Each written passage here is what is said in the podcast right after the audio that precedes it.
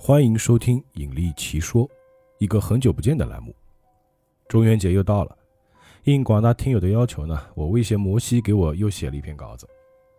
据他本人所说啊，在写稿的过程当中，还导致了身体不适、家人生病等情况的发生，所以我在此也是冒死给大家录了这期节目。在故事开始之前，还必须感谢另外两位参与录制的搭档。三鱼粥铺的林掌柜和冲浪商店的那爷，那么我们就开始正式故事了。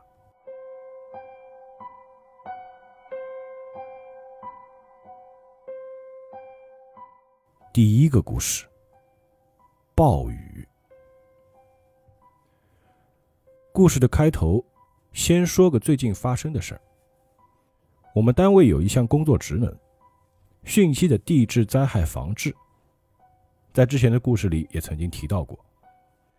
自从去年被调到市本级机关上班之后，我参与的这项工作就从具体实施转变成了统筹协调。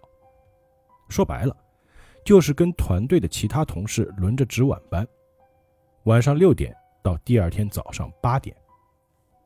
这项工作其实并不压头，因为如果气象台预报会有强降水来临。灾害防治站的部门领导会加入当天的值班序列，和我们一起守夜。没错，这里既然强调了“守夜”这个词，那么自然会遇到一些奇奇怪怪的事。那是六月初的一天晚上，白天气象台发来了降雨橙色预警，一个大的低气压团预计会带来一波比较麻烦的降水，所以很自然的。我、金哥、小周就组成了当晚的值班队伍。那是晚上十点半过一点的时候，我们的值班电话响了。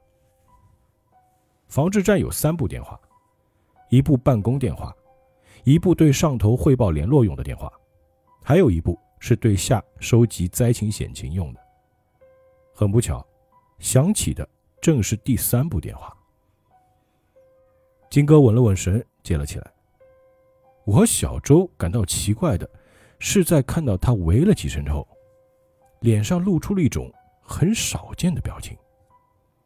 那表情很难准确的说出是什么情绪，很复杂，有疑惑，有诧异，又有几分恐惧。同时，我们还能看得出来，金哥正在努力听明白。对方在说什么？突然间，从听筒里传来一声连我和小周都能听清楚的声音：“救我！”金哥吓得差点把听筒扔出去。怎怎怎怎么回事啊？小周怯怯的问道。金哥盯着听筒看了几秒后，转头看向我们俩，一字一顿的说：“那个声音。”不对头啊！没等我和小周回过神来，金哥直接安排起来。小周，你给驻点的康师傅打个电话，问下他那边的情况，掌握一下县里现在的天气。小雨，你跟县局值班室去个电话，要最新的隐患排查结果。我跟团长打个电话。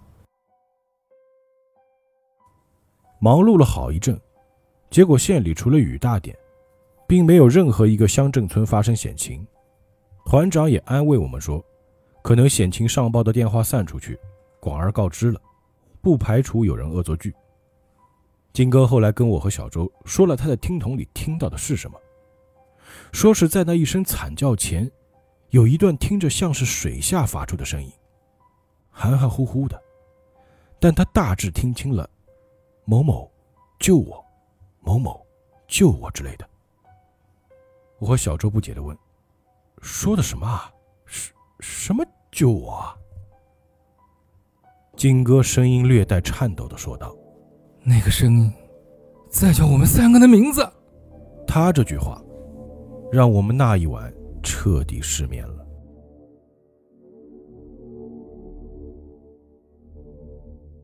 这件事发生过后，其实也没什么好跟同事们分享的，因为信的不信的。都没法说服对方。转过天来，甚至金哥自己都觉得扯淡，说怎么可能会有这样的事发生呢？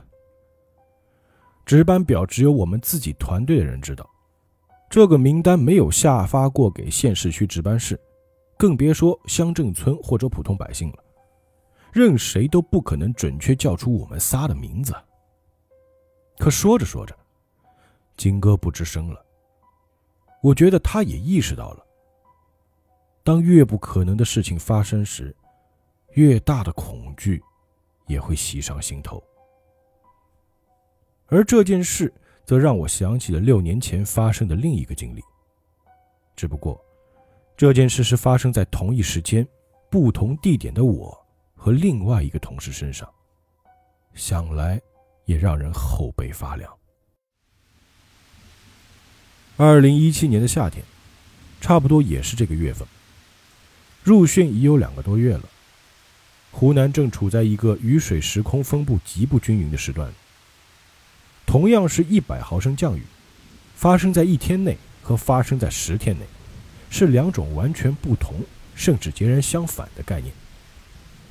后者是风调雨顺，农民欢喜；前者则是一场灾难。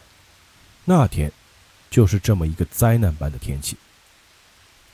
下午临近下班了，市防指，也就是防灾减灾指挥部，发布了暴雨橙色预警。市域部分地区会有中短时大到暴雨，并伴有雷暴天气。很不巧，我所在的行政区就在这次极端天气的范围内。全区启动应急预案二级响应来进行应对。可能有朋友不太清楚。这个应急预案等级有什么用？复杂的我也不多解释。总之，二级响应意味着区级层面的所有职能部门人员全体取消休息，在岗位待命；负责直接参与防治的人员直接下到一线参与巡查，直到警报解除。那天，轮到我和小哥带队对整个辖区进行不间断巡逻。说到这儿，可能有朋友觉得奇怪。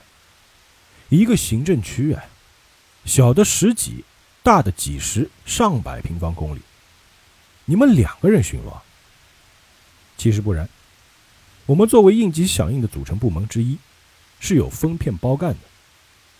一人一台巡逻车，一个手台，带一个司机管一个片区。三到五个片区有一个片长，上头还有一个总调度。我和小哥分在了两个间隔很远的村。直线距离将近十公里。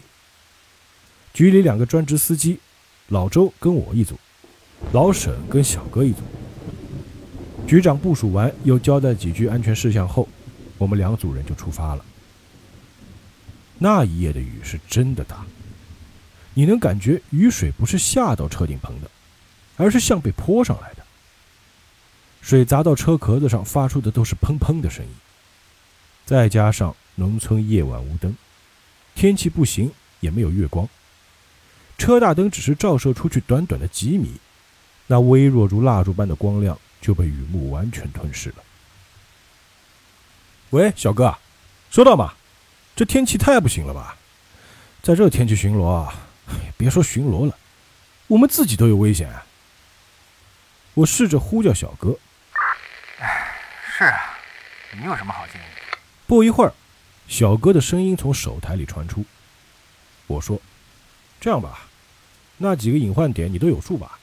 跟你同村还有乡镇城管拆围的弟兄，你把位置共享给他们，让他们也别瞎转悠了，直接蹲守还靠谱点儿。”小哥回复说：“好，记着别遗漏啊，每个点都得有人。”说完，我就掏出手机，开始在工作群里共享隐患点的坐标。指引着同村其他巡逻组进行蹲守，时间也在这种带着些提心吊胆的情绪里慢慢的流逝着。车外雨势丝毫没有减弱的兆头，冷不丁的一记炸雷让这黑漆漆的深山有那么一瞬间白昼的感觉。雨子，雨子，收到回话，我这有情况。不知过了多久，小哥焦急的声音传了过来，说：“我听着呢。”我短促的回复了过去。我这儿刚看到一个人，站在临界线那儿。哎，老沈，你看到没有？小哥的声音有点断断续续。什什么？我没听清，你重复一遍。我也有点心急了。有个人在临界线那儿，就是树林子和田交界那个地方。小哥提高音量喊道：“我他妈知道临界线是什么，怎么会有人在那个鬼地方啊？这什么天气了都？你确定吗？是村民吗？”不好说啊，但我应该没有看错。刚才打雷看到的，很快，看到也就那一瞬间。要不过去看看吧？那地方是灾害隐患点的。小哥依旧大声地对着手台喊着：“这种天气，布设在高压电塔上的中继也靠不住了。有路过去没？车能走吗？”我顺着问道。“没有，就一条田埂，车过不去。”只能走过。我操！我操！手台里突然传来小哥的叫骂声。不等我询问怎么了，他的声音又传了过来：“那个人到我们车前了。那……那他们不是人，是是是那种东西。我操！怎怎怎么办？我我们怎么办？快快快快走，老沈，快！”我在手台这头心急如焚，因为在我和老周对视眼后。就都明白了小哥那座遇到了什么。我试着安慰他：“小哥，冷静点，听到没？冷静点，你你别下车，也别摇车窗户。他他们他们一般是进不来的。”这话我他妈自己都觉得没有任何说服力。小哥在那头都快要哭出来。我操！我他妈当然知道，我怎么这么倒霉呀？操他的傻逼工作，让我来巡逻！操操操！说实话，在我和老周听来，这已经听不出他到底是在害怕还是愤怒了，甚至听不出是小哥还是司机老沈的咒骂声。期间，我又试着打断呼叫了几次，但也不知道是信号问题还是他俩过于激动，依旧自顾自地骂着。这时，我和老周甚至觉得有点好笑。都有点怀疑起他俩的感官是不是真切了。可下一秒，我俩就笑不出来了，因为在我们这边，车灯照射的极限距离边缘处，我们看到一抹白色在低垂着。操！我低声骂了一句。老周瞄了我一眼，小声问道：“有两个吗？”而这时。手台里小哥那头渐渐没那么聒噪了，传出了带着些许疑惑和警惕的声音：“雨子，雨子，那个东西不见了！哎，怎么说没就没了？他妈的，不会跑我们车上来了吧？”我轻轻摁下通话键，一边盯着车外那团白色的东西，一边以只有我和老周能听到的声音跟小哥说。那个东西到我们这边来了。这次换成他那头鸦雀无声了。我和老周对视了一眼，他似乎从我眼睛里读出了些什么，也确定了些什么。好巧不巧，这时一道炸雷划过夜空，那团白色的东西也被彻底照亮。我不知道老周如何。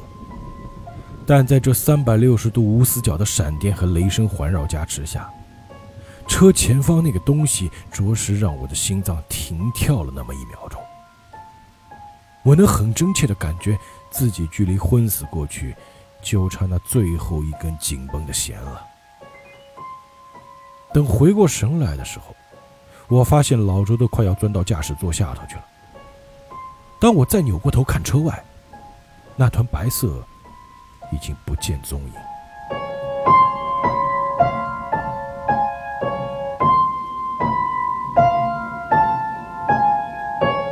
我哆哆嗦嗦摸出烟盒，掏出两根，递给老周一根，自己点上一根，用近乎啜泣般的状态深吸着烟嘴，心中狠狠的骂了一声：“操！”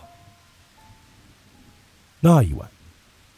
要说不顺吧，怪事就这一个。要说顺吧，一口山塘差点管用。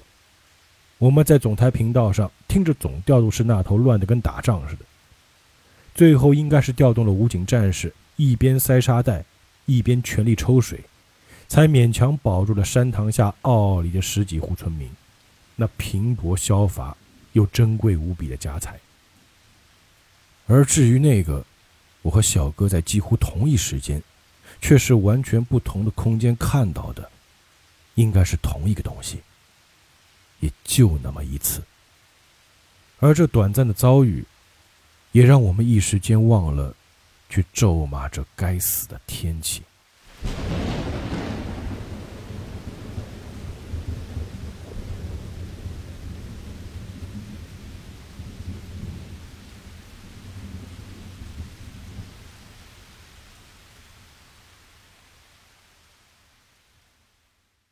第二个故事。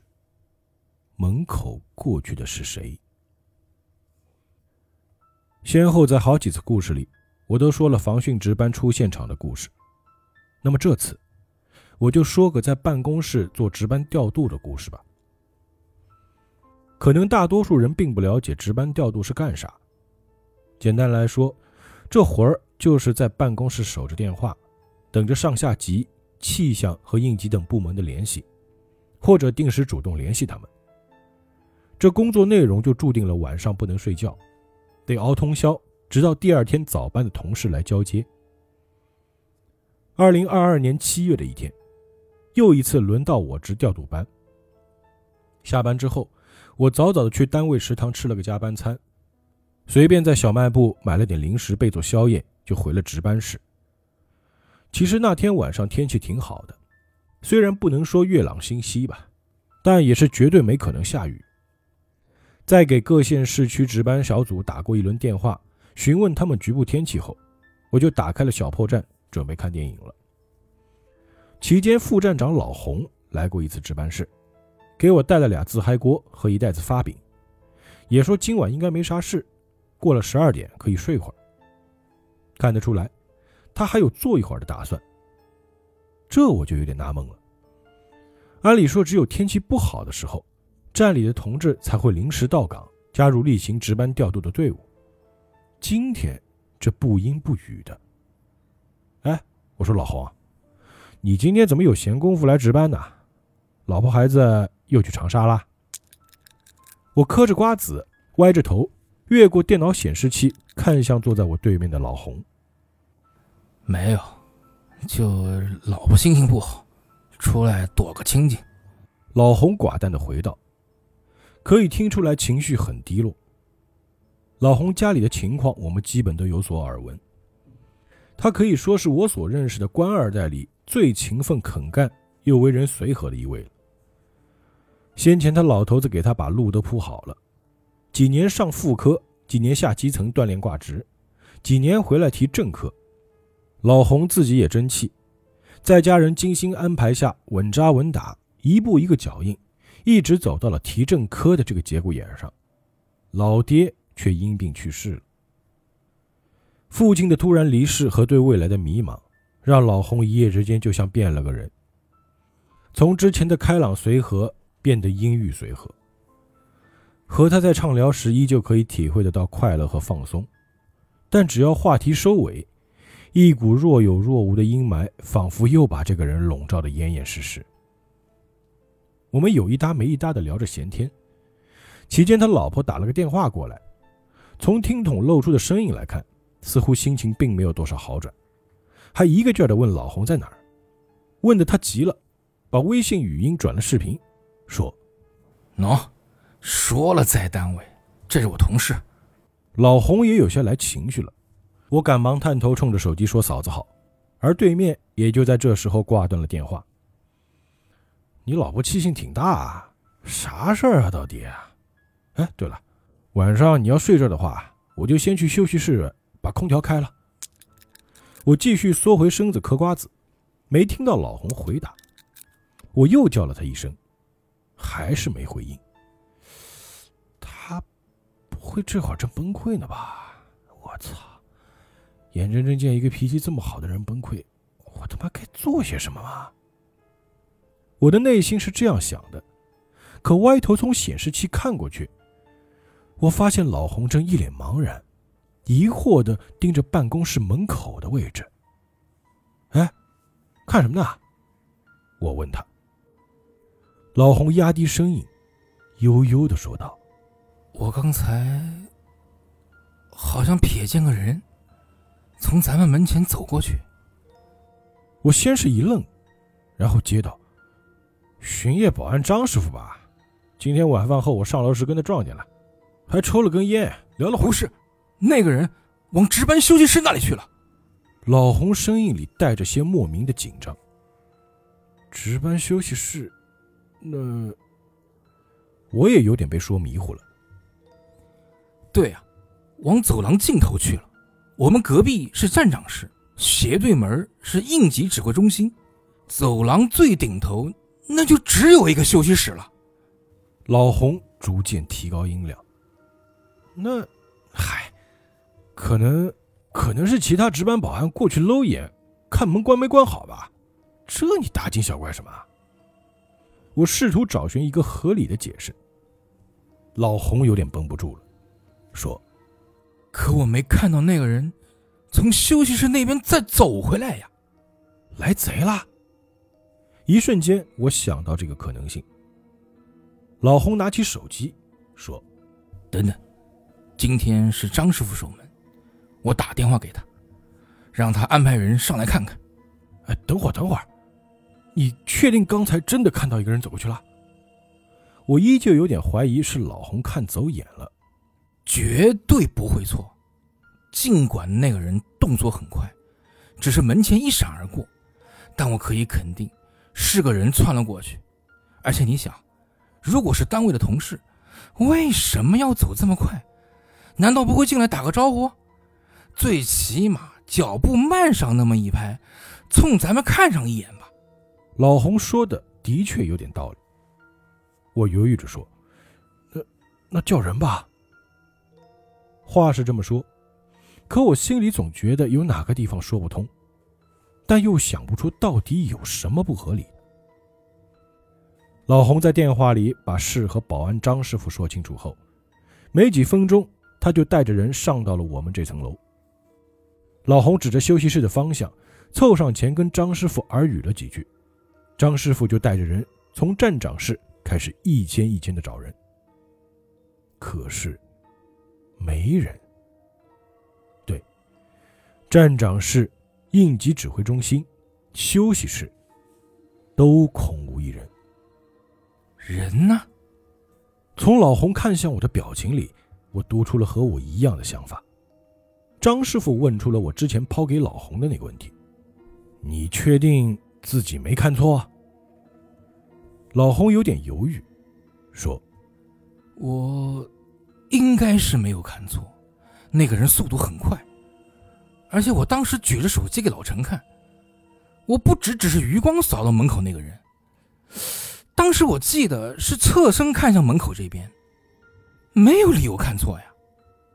张师傅顿了顿，说：“我在局里当保安也有十几年了，局里也不是没来过贼，但是有一个地方说不通啊，你看到的这个人速度很快，对吧？”“对呀。”那说明，他知道这间开着门的办公室里有人，对吧？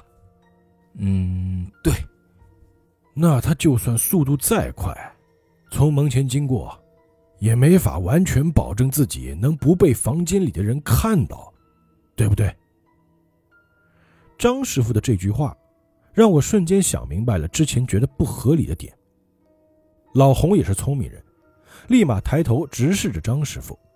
然后转头看看身后的走廊尽头，值班休息室门头上的监控探头。那张师傅，你的意思是？我问出了一句可能把整个事件带向另一个不确定方向的问题。张师傅似乎想到了什么，又不好明说，最后说了句：“跟我来吧，去一楼监控室调下监控看看。”我和老洪有点疑惑，这是什么意思啊？监控，总不能看到那人从走廊尽头跳楼吧？还是说……我俩一言不发的跟着张师傅来到监控室，监控管理员快速回溯到了事发前一刻，然后随着画面的播放，围着观看视频的众人都陷入了惊愕的沉默。视频画面里，从近到远、逐渐变暗的场景中，慢慢出现一双脚。这人脚步僵硬缓慢。就好像一台生锈的机器人，朝着摄像头位置慢慢移动。镜头里这缓慢入镜的、动作怪异的身影，显然不是小偷。而且从身形和肢体动作来看，老洪也确认了这不会是他看到的那个人。随着视频继续播放，我不禁脊梁骨都紧绷起来。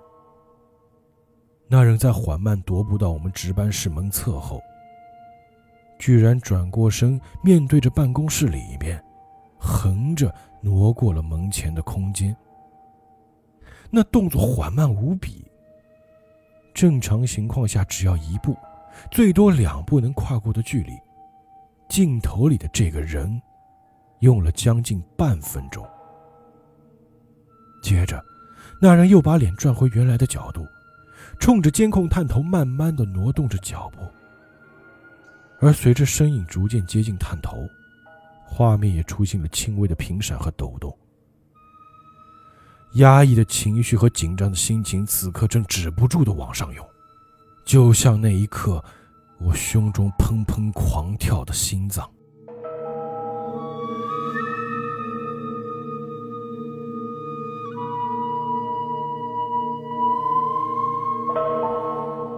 我选择别过头去，不看监控屏幕。不管张师傅和老洪如何，我得缓缓，因为这一刻实在太像电影《咒怨》里的桥段了。我深吸了口气，又长长的呼出，头也没回的跟老洪说：“我我在大厅抽根烟啊。”可话音未落，在我掏出烟叼在嘴里。接着抬头的瞬间，我看到监控室门口闪过去一个人。那一刻，我整个人都愣住了。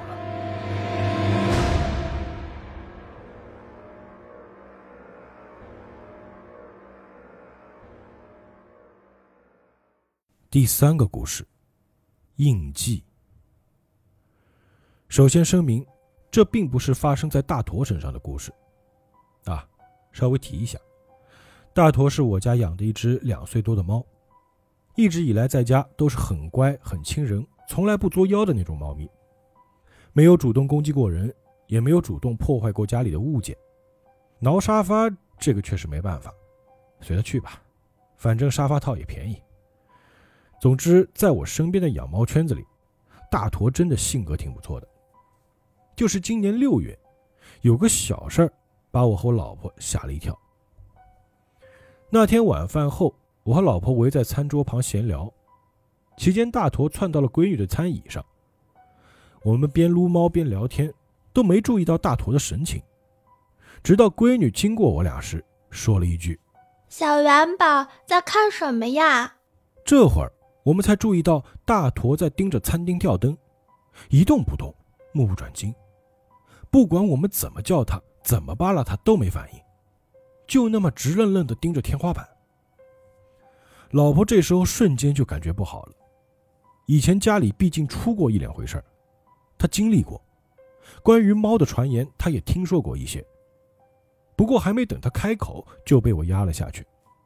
虫子肯定是虫子，猫咪都是小飞虫克星。是是吗？可我怎么没没看到虫子啊？老婆怯怯地说。说完，我也不自觉地抬头往吊灯位置看了一眼。说实话，有那么一瞬间，我心里也毛了一下。好在后来发现，的确是家里进了虫子，然后被大头的目光捕捉到了。不过这件小事也让我想起了另一件同样和猫咪有关的古怪事情。二零一二年前后，我在湖南卫视做后期工作。这个工作，同行们或者有点业务相关性的朋友应该都了解，加班是常态，甚至好几天不回家也属正常。所以这行里年轻人多，一来是有那个激情，二来也就是他们身体素质扛得起。岁数大的没日没夜加班熬夜，没准儿就在工位上嗝屁了。而当时我们这波年轻人里有个单身小姑娘，这里就称呼她为小 A。她的家庭条件不错，业务能力也可以。家里为了他能踏实工作，在单位附近买了套小户型给他独自居住。而为了排解独居和远离父母的孤寂，小 A 养了一只猫，名叫闪电。一人一猫的小日子也算过得平淡无奇。直到有一天，小 A 带着闪电来上班。我们工作组从上到下都感到很新奇。每天紧张枯燥的工作环境里来了一个小动物，整个工作气氛都变得不一样了。可在和小 A 聊过之后，我们发现事情似乎并不简单。事情得从猫咪上班的三天前说起。那是一个周五。当天我们部门全体整点下班，因为刚忙完一个综艺节目的整包工作，组长说今晚聚餐，都早点回家休息。饭局结束，相互道别，小 A 就提着水果零食回自己独居的房子了。开门后，闪电过来蹭腿求摸摸，小 A 放下手里的东西，就蹲下身子和他互动起来。可摸着摸着，小 A 发现有点不对劲。因为他在撸猫头的时候，发现闪电身上似乎有一个类似手印的痕迹。那个印记从闪电的后脖梗一直延伸到一侧肩胛骨附近，倾斜着印在猫咪的后背上。看上去，看上去就像有个人从猫咪身后用手一把薅住了它半边身子。我们说：“你确定那是手印吗？”是不是闪电在哪蹭到脏东西了？小 A 略显迟疑的说：“我我也拿不准。就闪电这狸花猫的毛色，身上蹭点深色的印记不是那么明显，一般是看不出来的。而且那又是个看起来像锅底灰或者是煤灰的印子，虽然手印是在猫毛上，看上去有点支离破碎的。”但真的很显眼，很好辨认，五指分明。我还拿我自己的手上去比划了一下大小，比我的手大一圈儿。当时真的是有点怕了。不难想象，单身独居的女孩，在家里看到一个不属于这个家，或者说压根不该出现的东西，害怕是第一反应。不过随后。小 A 很聪明的，没有继续往屋里走，而是给父母打去了电话。在得到父母的建议后，把屋里的灯全部点亮，然后他挂了电话，挨个检查了房间门窗和犄角旮旯，确认没有异常后，才把大门反锁了。其实完全没有必要检查窗子，我那户在二十一楼，那是个人的手印。什么人会徒手在这么高的位置翻进别人家里，只为了摸一把猫啊？小 A 继续说着：“的确，如果是有预谋的，用安全设备在这么高的地方进别人家，不会这么简单的走了，而且还没留下痕迹。”我们说：“那你胆子也挺大啊，一个人在不确定屋里是否有坏人的情况下，就自己检查。”你不怕有人从哪个角落或者床底下冲出来吗？小 A 心有余悸的说：“现在想想，的确有点后怕。真有人的话，我我手里就只有一个防狼喷雾。”我们接着问：“那今天把闪电带过来是？”小 A 阴恻恻的说：“因为我发现事情没这么简单。”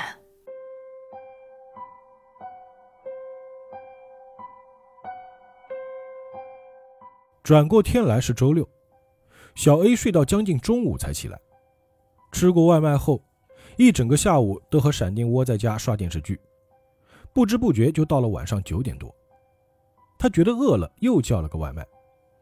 在等待的过程中，他给闪电做了猫饭，又切了几个橙子。回到客厅的时候，刚好外卖到了。开门接外卖的时候，小 A 习惯性的说了声谢谢。可外卖小哥的反应。着实让他一愣。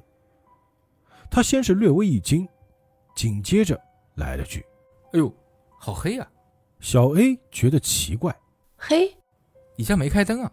小哥也是下意识的回道。小 A 呆呆的看着小哥，又转头看向客厅方向。等他再转回头的时候，听到小哥一边说着用餐愉快，一边往电梯间走了。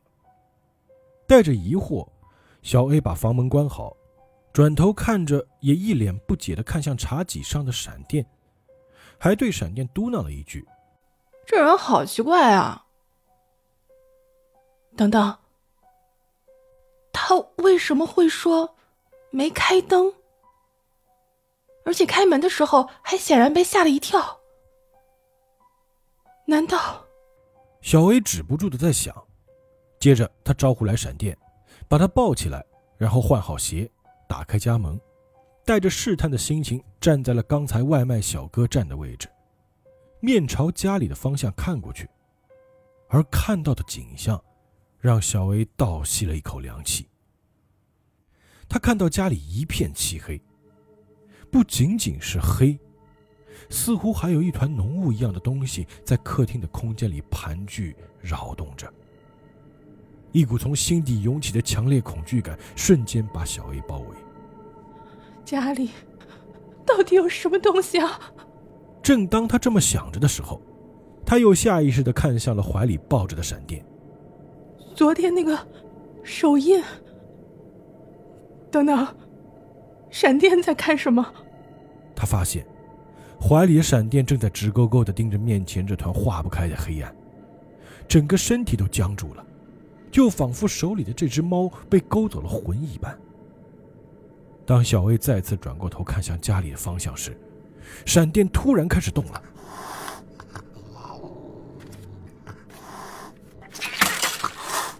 伴随着一阵猫咪迸发敌意的嘶叫声，闪电从小 A 的臂弯里挣脱出来，逃向了电梯间。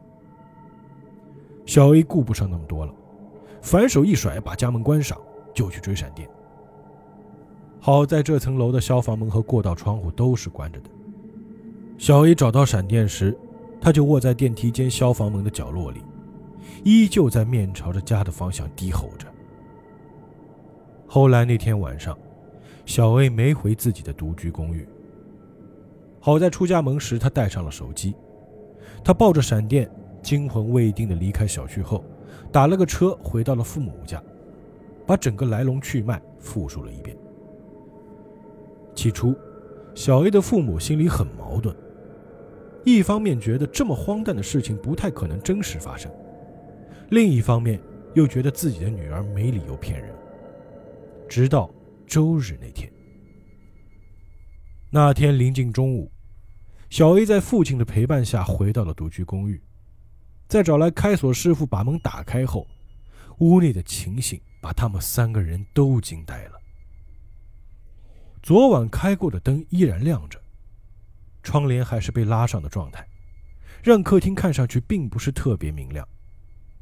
但是让人背脊发凉的是，整个客厅，从地面到天花板，从沙发到阳台门，甚至是刚刚被开锁师傅打开的防盗门上，都布满了一个个密密麻麻的黑手印，是那种看起来像锅底烟灰。又像煤灰一般的印记。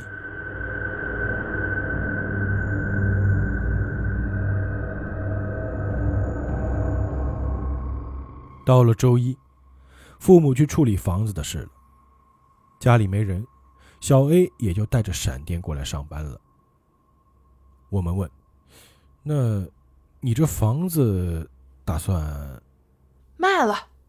打死也不住了。”小 A 一边抚摸着闪电，一边斩钉截铁的回道：“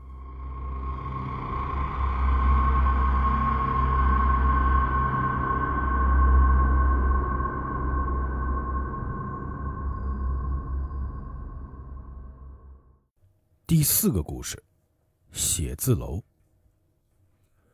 熟悉我的朋友都知道，我的老婆小刘女士是从事教培行业的。那四舍五入和大周也算是同行。二零二一年，国家开始禁止课外辅导，小刘这边为了有序经营，也为了响应国家号召，在做了周密部署和评估后，开始调整经营方向。经营场所也从之前的临街门面换到了一个写字楼。在场地、人员、物料张罗的差不多的时候，场所装修就有条不紊的开始了。装修过房子的朋友们应该都有一定的经验了。各类精算和协调姑且不说，单就花时间守着装修师傅们干活，就是一件很熬人的事。你得时不时的去盯一会儿施工进度和质量，还得防着偷偷换施工材料。有时甚至一天到晚都得盯在施工现场，尤其对于一个女孩子来说，更是累人。不过好在小刘同学是吃苦耐劳的性格。二零一一年我俩处对象时，他从公立小学离职出来自己单干，就已经算很有胆识和执行力了。教培机构从最开始的一对一教学一路发展到现在，实属不易，一定程度说明他吃得下这份苦，也适应了这个行业。装修的活计划得在八月中旬完工，所以那个暑假他基本没休息，每天就是工地家里两头跑。有时候收工太晚，我还得去接他。在施工了将近一个来月的八月初，工期接近尾声的一天，小刘又照例去到工地查看进度。事儿也就是在那时候发生的。那是天气阴沉的一天，南方的三伏天难得有一个不那么燥热的早晨。小刘照例在写字楼下买了早点和给师傅们的香烟，刚走出电梯。他就看到在写字间门口聚集了几个做油漆工的师傅，似乎在那小声的嘀咕着什么。他倒也没多想，远远的就打起了招呼，拎着东西加快步伐走了上去。可手里的烟还没递过去，油漆工里岁数最大的赵师傅也紧赶两步迎上来，对着小刘说：“刘老板，这栋楼昨天死了个人。”“什什么？”小刘脑袋里一瞬间停了那么半拍，谁死了？怎么死的？你们怎么知道？几个油漆师傅面面相觑，最后都看向了赵师傅。他叹了口气，絮道：“是十一楼一个投资公司的，听说还是个小领导。因为这个，这个你也知道啊，这个病啊，公司撑不下去了。”老板说是跑路了，公司里的人啊都没拿到补偿，跳楼那个家里啊病了，自己又面临退休，急用钱。哪晓得不光工资和补偿没有了，之前的社保也都没交，这一时想不开呀，哎，就那你们是怎么知道的？昨天。对吗？小刘似乎明白了，但并没有消除震惊的情绪，仿佛有个不好的预感正在试探他的认知边界，打算冲破那层限制，给他更大、更沉重的一击。我们亲眼所见。赵师傅低声说完后，扭头和其他几个师傅对视了一眼，然后都不约而同的低下了头。你们。亲眼所见，是的，昨天小李就他，他看的最真切。他刚好在粉刷二号教室靠窗的那面墙，你说怎么就这么巧？他刷完一边，提着桶准备走到对面去的时候，一个身影唰的一下就从他面前飞下去了。哎呦，就哎呦！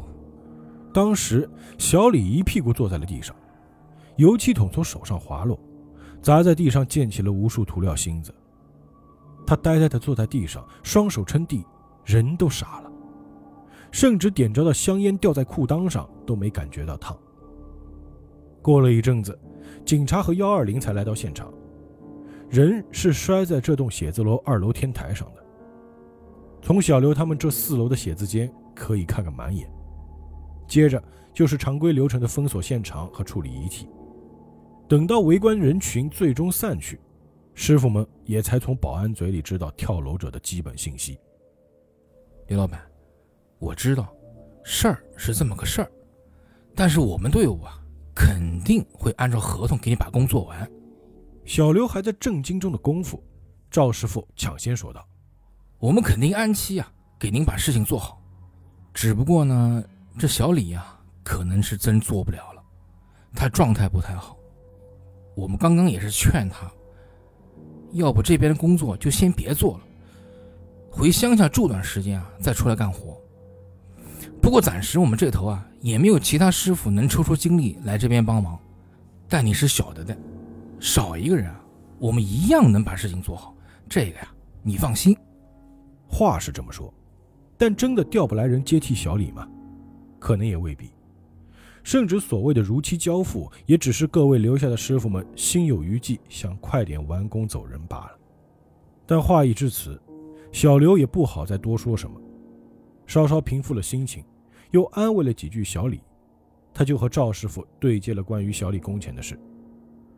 在小刘的余光中，他隐约看到小李背着自己的帆布袋，落寞阴沉地走向电梯间。他的背影，就像这天气一样阴郁。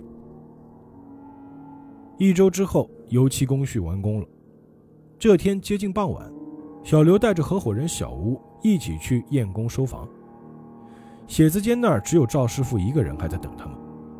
不得不说，手艺的确不错。在经历了这样的意外后，依旧保质保量完成了培训中心的装修。三个人情绪都挺不错，在各个教室间转悠着。这时，小吴说了句：“哎，咱们是不是得找保洁彻底打扫一次啊？”赵师傅接过话说。是要搞一次卫生，我们前期都做了保护措施，你们的木工和桌椅啊都保护的还可以，但是灰尘和其他细碎垃圾还是有的，这个我们就没办法照顾到了。没关系的，这个我们找人来做就好了。谢谢你啊，老赵，你们做工踏实，下次场所维护我们还会联系你的。小刘如实说。嗯，那好。那我就不耽误你们了，我走了。过两天再联系，款子到时候再结。老赵摁灭烟头，对小刘和小吴说道：“哎，那是保洁师傅吧？我替你们叫他过来。”刚迈出写字间的赵师傅似乎看到了走廊里在打扫的保洁工。“哎，师傅，麻烦过来一下，这边老板有事安排。”可站在写字间里的小刘和小吴，这会儿看到赵师傅的下一个举动，就觉得有点奇怪。赵师傅停顿了一下，接着用比刚才更高的嗓门喊道：“师傅，别走啊！过来，过来，这边有活安排。哎，别走！这是这什么情况啊？”小刘和小吴对视一眼，边嘀咕边朝着写字间门口走去。在探头出去时，他俩正好看到一个低着头的身影，在逐渐暗淡的夕阳里，慢吞吞地挪进了电梯间旁的消防楼梯间。那人好奇怪呀！小吴对着小刘和赵师傅说道。小刘说：“我去吧，我去叫他。吴儿，你把门锁了。赵师傅，谢谢你啊，你先回吧。”说罢。小吴就转身进屋，关灯锁门去了。小刘和赵师傅有一搭没一搭的聊着，朝电梯间的方向走去。而就在小刘拉开防火门，准备去叫那个慢吞吞离开的保洁工时，他赫然看到，那个保洁工此刻正直直的矗立在门口。他几乎紧贴着防火门，头向一边，肩膀耷拉着，手里紧紧攥着那个先前一直拖着走的大拖把。脸上还挂着似笑非笑的表情，一双眼睛无神的睁着，正聚焦在小刘身上。这突如其来的一幕让小刘不禁惊叫出声，在一旁等电梯的赵师傅猛转过头来，大喊一声：“怎么了？”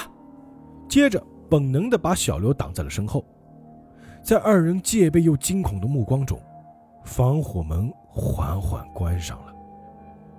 保洁工在缓缓变细的门缝里，朝着两人露出一个让人汗毛倒竖的笑脸。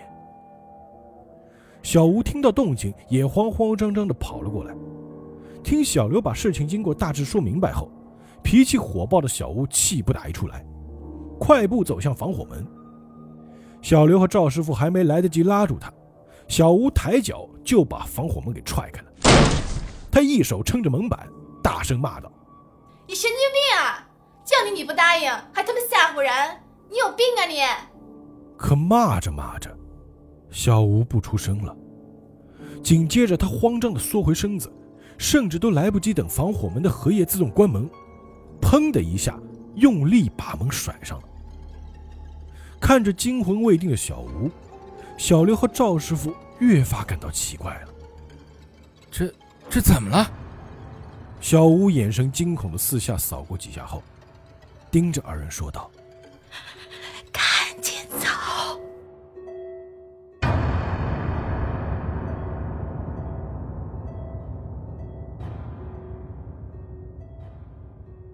没多久，三人就离开了写字楼，告别了赵师傅。小吴默不作声的跟着老公走了，而小刘也被我接回了家。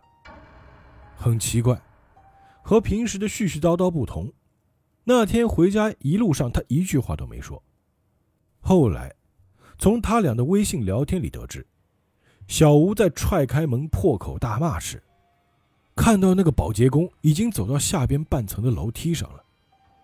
在小吴的叫骂声中，那个保洁工慢慢的低下头，再低，再低，直至把脖子压成了接近一百八十度，突然猛地朝一侧扭了过来，一双眼睛直勾勾的瞪向了斜上方的小吴。小吴说：“这一幕，差点让他瘫在当场。”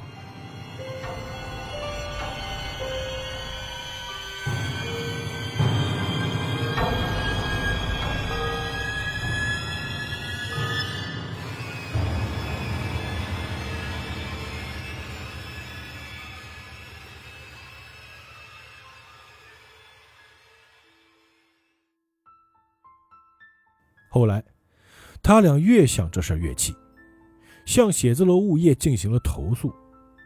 在一通连珠炮式的发难后，物业经理带着歉意又很无奈地表示，楼里负责保洁的员工中，压根没有男的，所有保洁招的都是中年女性。说到这时，小刘放下手里的茶杯，看着我说。你还记不记得小吴是怎么打开那扇防火门的？我说：“当然记得啊，用脚踹开的嘛。”对呀，然后我是怎么打开那扇门的呢？你，我回忆一下，你是拉开的。啊，那那个奇怪的保洁工呢？他是推开的。防火门是这么设计的吗？里外都能推开？不对，你们的防火门有自动关门的铰链，而且为了阻挡热量，应该是单向开门的。哦，他连推门的动作都没有，是径直走进去的。小刘微微歪着头看着我，此刻，他的脸上写满了严肃和欲言又止。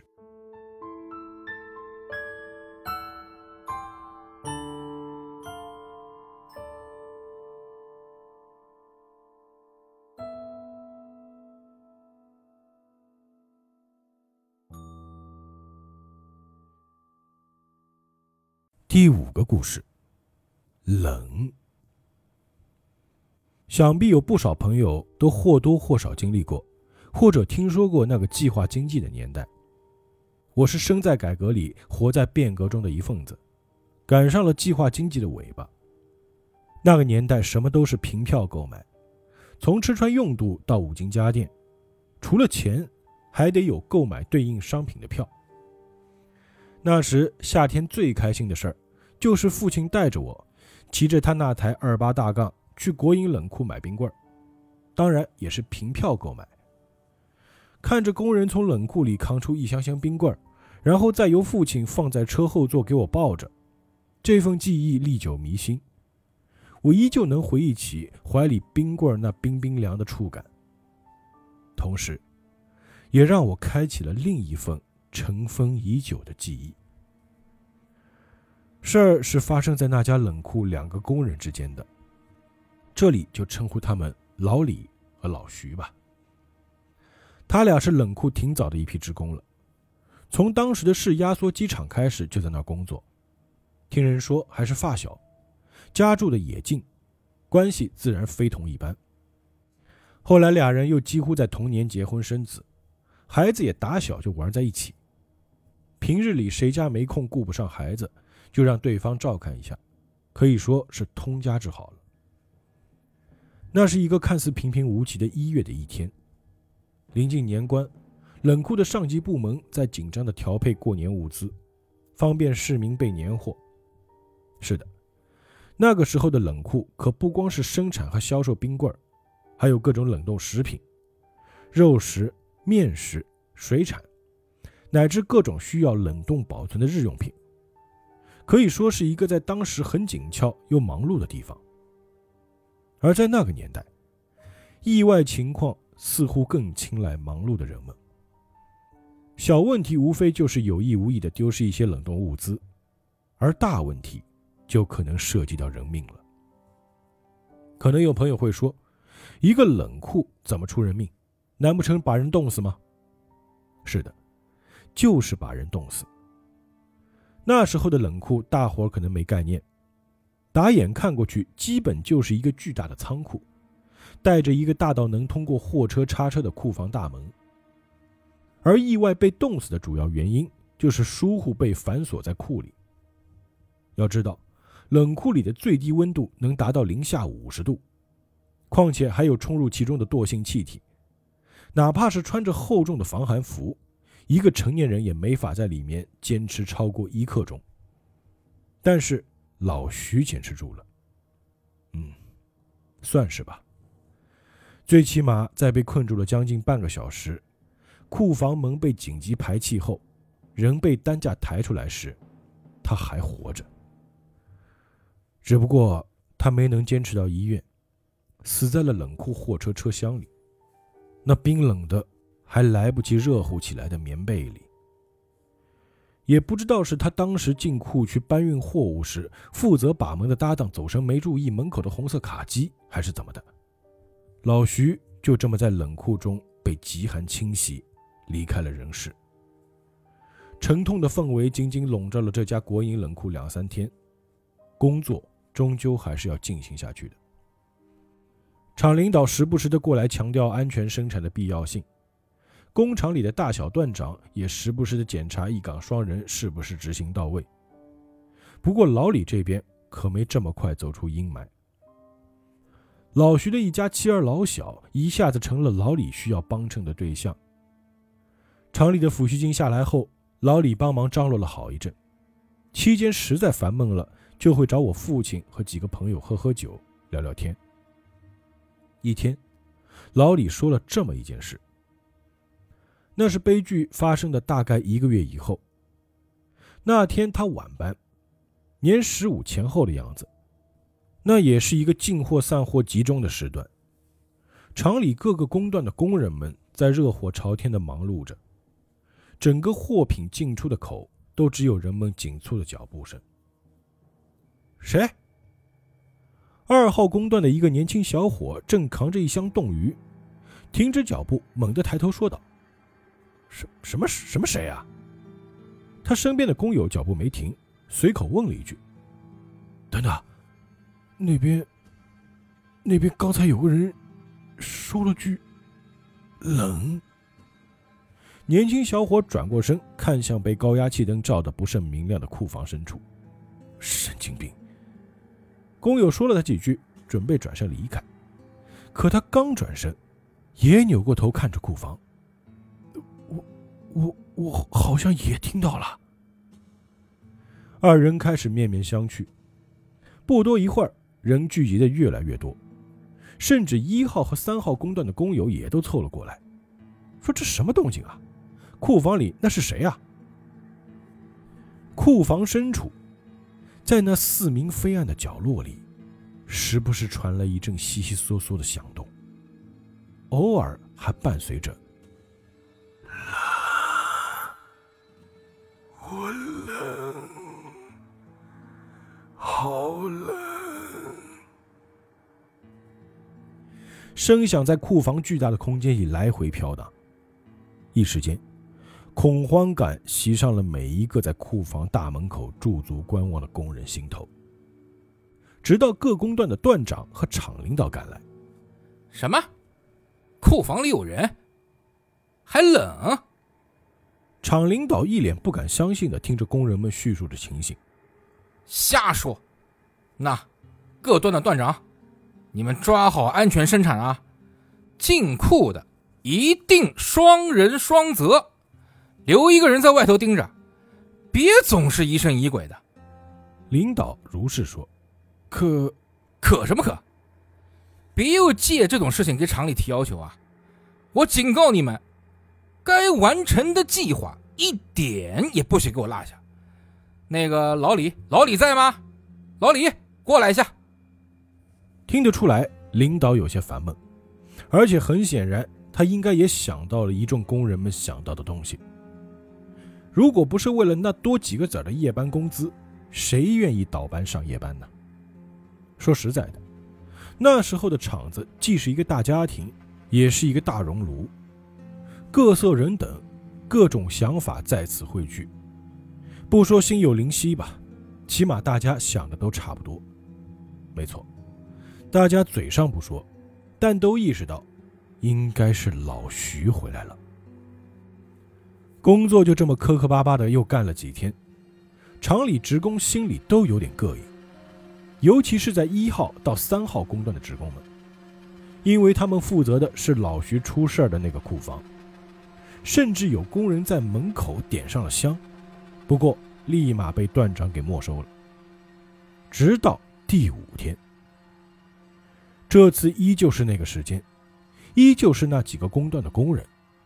他们又听到了那阵虚无缥缈的低语。相比之前，这次更多人听到的还有清晰的冰渣碎裂的声音，就仿佛有一双脚踩在众人的神经上，在一步一撵的迈着沉重的步伐趟过所有人眼前。只不过眼前啥都看不见。哎呦，我说老李呀，你和老徐好，你想想办法吧，我们。我们这工没法上了呀！有人开始对着老李哭诉起来，想想也挺荒唐的。这么个事儿一出，老李怎么可能有法子平息？我嗨嗨，我，那那那那我进去瞧瞧吧。老李被推挤的没办法了，举着探照灯，硬着头皮朝着库房深处走去。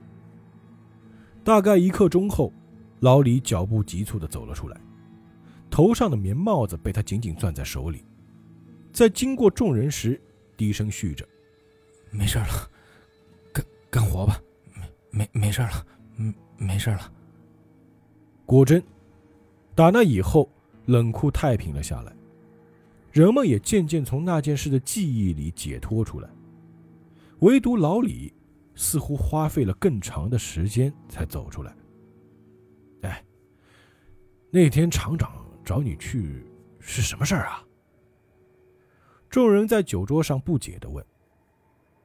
老李停下了手里剥花生的动作，低头沉思了一会儿，抬起头看了一圈众人，说道：“说在医院的时候，发现老徐的一个脚趾头被冻掉了，没准。”是这么个缘故，你信了？我当时不信，直到我在库房里捡到了它，又把它包着带了出来。